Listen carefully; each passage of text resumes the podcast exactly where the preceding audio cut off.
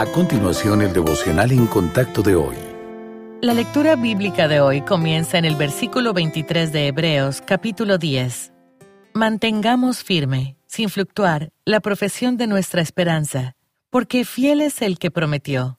Y considerémonos unos a otros para estimularnos al amor y a las buenas obras, no dejando de congregarnos, como algunos tienen por costumbre, sino exhortándonos, y tanto más cuanto veis que aquel día se acerca. Muchos de nosotros gastamos gran cantidad de energía en el presente pensando en el pasado y en el futuro.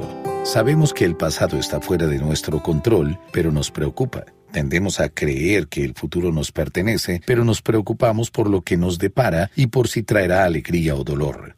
El Evangelio nos invita a confiar a Dios tanto el pasado como el futuro. Esa mentalidad nos libera para vivir para el Señor en el único momento que podemos, el presente. Sí, su plenitud es un aspecto del reino de Dios que todavía no ha llegado, pero al mismo tiempo vivimos en su reino aquí y ahora. En Hebreos 3:13, el llamado a alentarnos unos a otros cada día no es una sugerencia, es una práctica vital para el crecimiento espiritual. Necesitamos el apoyo de hermanos en la fe que nos ayuden a superar con éxito los retos y las oportunidades de cada día. Animarnos unos a otros puede ser un faro de luz y esperanza para quienes nos rodean. Ese es el enfoque del autor en Hebreos 3:13. Si queremos evitar que nuestros corazones se endurezcan por el engaño del pecado, debemos dar y recibir aliento.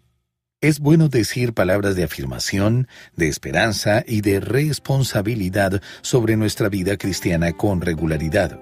Pero incluso cuando se dan una sola vez, pueden tener un efecto duradero mucho más allá del presente.